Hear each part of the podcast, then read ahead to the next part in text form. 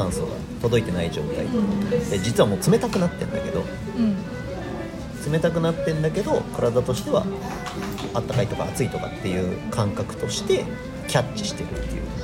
それはそれしかか感知できないからなのかそれともマイナス100度に対してプラス100度で平均を保とうとしているのか。いやえっ、と個人の、えっと感覚。だから感受性の問題多分現実としてはすごい冷たくなってるはず。だけど自覚的な意識としてはあったかくなったっていう風になってるだけ、うん。だからファクトだけで言えば冷たくなってるはず、それ知覚できないからなんですかね、あ多分そう。うん、自分の感覚神経。のに置き換えてる感じ。そうそうそうそうそう。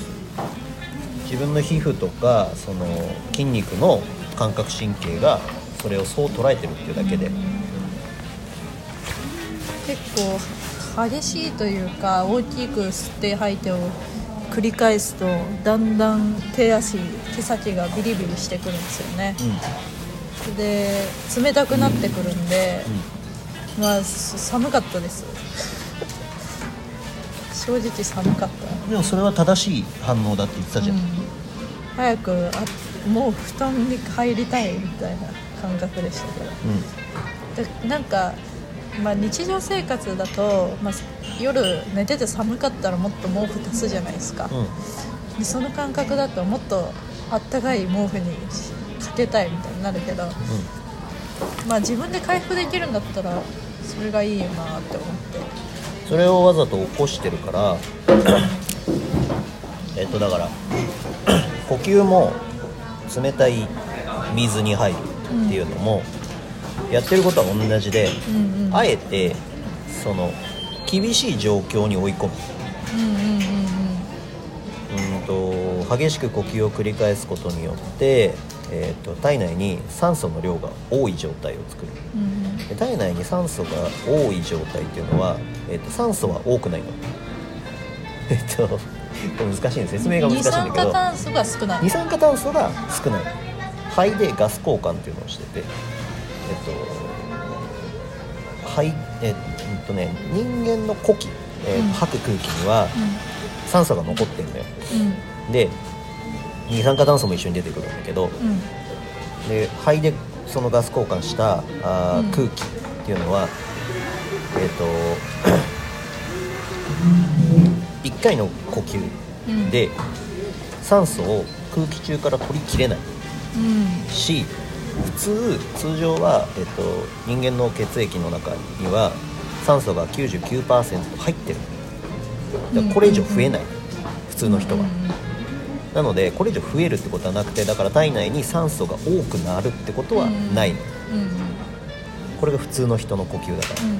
普通に健康な人の呼吸っていうのは前提としてその機械で測ると99%酸素がありますっていう状態。うんでなくなってるのは何かっつうと二酸化炭素の量が本当はもっといっぱいなきゃいけないんだけど、どんどん減ってってるっていう状態、でこれを、えー、と体の中では危険な状況だとうん捉えて、えー、と捉えているわけ、うんわざとその状態を作ってでえっ、と体にそれを感じさせるわけ。うん。そうするとこれやべえじゃんってなってもっと頑張ろうって思うわけよ細胞が。でそれはえっ、と健在意識っていうかうんうん。通常の自分が普段の意識の中では命令を送ることができないゾーンになるうんうんうん。生物というか動物の本能に近いってことですねうーんとだから人間としてはだからえっ、と大脳新皮質っつってさうん。人間になってからできた脳みそがあるじゃん。うんうんそこではいろんなものを考えたりとか言語を喋ったりとかってことことはできるんだけどその自律神経の働きを司ってるのは大脳新皮質じゃなくてもっと古い部分の脳のとこなんだからそこにはアプローチが基本的にはほとんどできない。普通の人は。だけどそれをしようっていうのがこの呼吸法だったりわざと冷たい水に入るっていうところだったり。うんでそれによって細胞がもっと元気出せよって感じになる、うん。っていうのが簡単に言ったこのメソッドの、うん、と効果うん。になる多分でもこのイベントで一番気になるのは、うん。氷風呂に入るってなんだよってことだと思うんですよ。大丈夫なのかってことだと思うんですけど。うん。うーんとあんまあんなんだろうな。あんまりなんだろう意識してなかったけど、まあ、いざね目の前に氷風呂をする目の前にすると結構ビビったし。で不思議だったのが、えー、と会場自体はなんだろう。ちょっとした別荘的なねちょっと広いめのとこで、まあ、結構鎌倉だからそ厚着してったんですよね、うん。私今日4枚ぐらい着てたかな。しズボンにも中にもヒートテック着てたし、うん。それで行ったけどでこ呼吸してちょっと薄着になってでその状態が水着に着替えて外出るわけじゃないですか、うん。さっきまで4枚も着てた人間が、こんなもう裸に近い状態になってでも大丈夫なんだっていうのが分かって、うん。逆になんだろうなあったかいっていうかうん。そのもうこれ以上寒くなんないからうん。体にとって、うだからなんかあったかいっていうのでまあ精神的になんだろうリラックスできた感じが。あるうん要は本当はできんだよね。うんうん。でえっといろんな世の中のマーケティングプロパガンダにやられてて、このねビムホフの研究も言ってましたもんね。薬が必要なくなるってことが分かるから製薬会社がお金出してくんなくて研究ができないっていう。で俺はその自己紹介の時にも言ったんだけど要するにもっと人間って本来もっと能力があったはずうん。なんだよね。だけどそれをわざわざ自分たちの、うえー、とせいでうん。できなくしている、んうんうん。人間ってもっとできるはずだって俺は常日頃思ってるから、インストラクターの人もすごい共感してましたもんね。それを取り戻したいというのが、えっとその体リバースだったり息でやることだから、だからまさにこんなにシンプルにその能力を取り戻せるんだったら、はいはいはい。やらんことはないだろうと。お金もねかかんないしね。そうそう。まあ氷準備するのにはいくらか コストがかかるかもしれないけど。寒い川みたいなもんもんじゃないですか、うん。本来は自然にある状況を再現してるだけですもんね、だからそれこそ川が流れてる田舎に 住むか、海辺に住むか でもね結構きつかったっすけどね私は。きつかった？う俺は別にまああの氷風呂上がった後に震えたりとかはしたけど、うん。そのそれもまあ含めて、うそうなるよねっていうのが分かってたから、うんまあ正常な。うんでもそれによって得られるものがあるんだったらもうちょっと寒いぐらいいいんじゃないって。ん いやすごい痛いんですよね。入った瞬間。でこれはなんか、まあ、たまに気分が落ちた時に、うん。死にたいななんて気分あるんじゃないですか、うん。そうじゃなくて素直に死ぬんだって思ったっていうかもう脳が。あこれこれ死ぬ時の感覚なんだって思いつつでなんか手足が切り落とされていく感覚？ああそれはでも正しいと思うよ。だってほらここは生命には関係ないん。だようん。血液を送らなくなるの、うん。その体の自然な反応として、うん。でもなんだろう。い痛み動かすのも痛いしもう何もできない状態で。うん。で最初が一番慣れるまでがね辛いんですよねでそこに順応した後はえっ、とまあいいなる慣れてくというかうん。な何分でもいけそうな気分になるみたいな。そうだね。不思議だなって思いました、うん。その人間ってだって氷風呂入ってまだ私生きてるんだみたいな感じがする。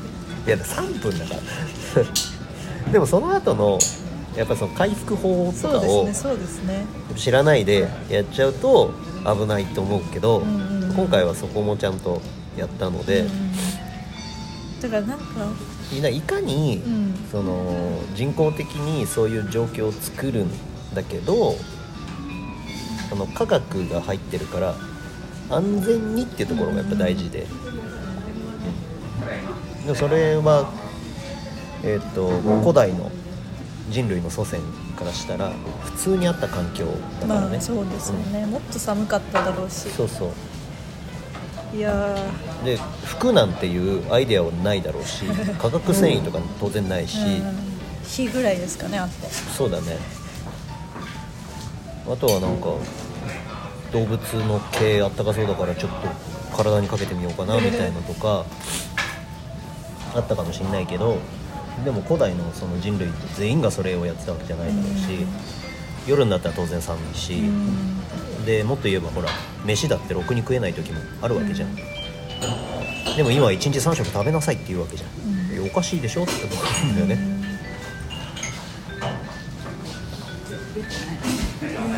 なんでこんな頭すっきりするんですかね。ね。眠気とかないんですけど。だからあれよ。覚醒作用要するにその血流を強制的に回した状態なの。うん。呼吸もそうだし呼吸もだから手足が冷たくなったってことは物理的にそこに血がいってない。あったかい血がいってない、うん。あったかい血がいってないから、うん。えっと、冷たくなる。うん。で冷たくなったから、うん。あったかい血を送んなきゃいけないじゃん。その後に、うん。ってことはつまり、と、そこに血を送ろうとするわけ。うんだってこここが冷たくなったっていうのは体は感知してる。うん感知してるからでもそこに血血を送んなきゃいけない、うん血を送んなきゃいけないってなったら、うん。いっぱい送る。うん。で手足に血を送るってことは当然心臓からは同じだけの量の血液がうん。脳にも行ってる。だから、うん。その新鮮な酸素を持った血液がうん手足にも行くし脳にもうん。行くでその強制的に回すうん。体験を今日は何回もやってるわけ。うん。つまりお前がもし普段眠いとしたら血流が回ってないね。うんだから例えば筋トレしたり走ったり、まあサウナに入ったりうん。っていうのも全部その血流っていう点から見るとうん。何してるかって言ったら血をどんどん回せって話をしてるわけだからやってることは同じなんだよね。何何をして血液を回すかっていうこと、大雨降った次の日の川みたいな感じですあそうそうそうそうそう。そうダーって流して流すことによって雨降って地固まる的な、でたまにあのー川が氾濫することによって川岸の植物たちには、うん。その山頂からの栄養を含んだ土が。土が出るわけね、うん。で今の川っていうのは氾濫しないように堤防とか作っちゃうじゃん、うん。だからすごく人工的な状態になってるけど、うん。本来そういうのって大雨が降りました川が氾濫しました、うん。周りの、えっと川岸の植物たちが繁栄しますっていうのが本来の状態うんなんだけど。でそれを体の中で強制的に行ったのが今日の。今回の体験。っうん。て感じ。どうでした？氷は？氷風呂は？痛かったっちゃ痛かったですか？痛かったっちゃ痛かったけどなんだろう多分。なんだろうね俺は。多分ねみんなと比べてね不安と恐怖っていう感覚がうん。ないんだよねそれに関して。うん。いや何が起こるか楽しみっていうくらいだから。ああそっか。ここの冷たい状態でタオルで拭いたらうん。痛いんだなって思ったけど、まあ、あまあそうだよねって、ビリビリしましたもんねうん。上がった時とか、うん。あ今水があ血液がここに通ってんだみたいな。正座した後みたいなうん。感じ今だから今回のワークショップの話でも、うん。二酸化炭素濃度が下がることで血管が収縮する、うん。えー、と末端とか手先のうん。収縮して血が行きづらくなる？でもなんだろうな。普段の生活でも冷え性とかってあるじゃないですか、うん。あれも手さ手足先がしあの冷えますよね、うん。あれは二酸化炭素濃度が関係してるんですか？でだからえっと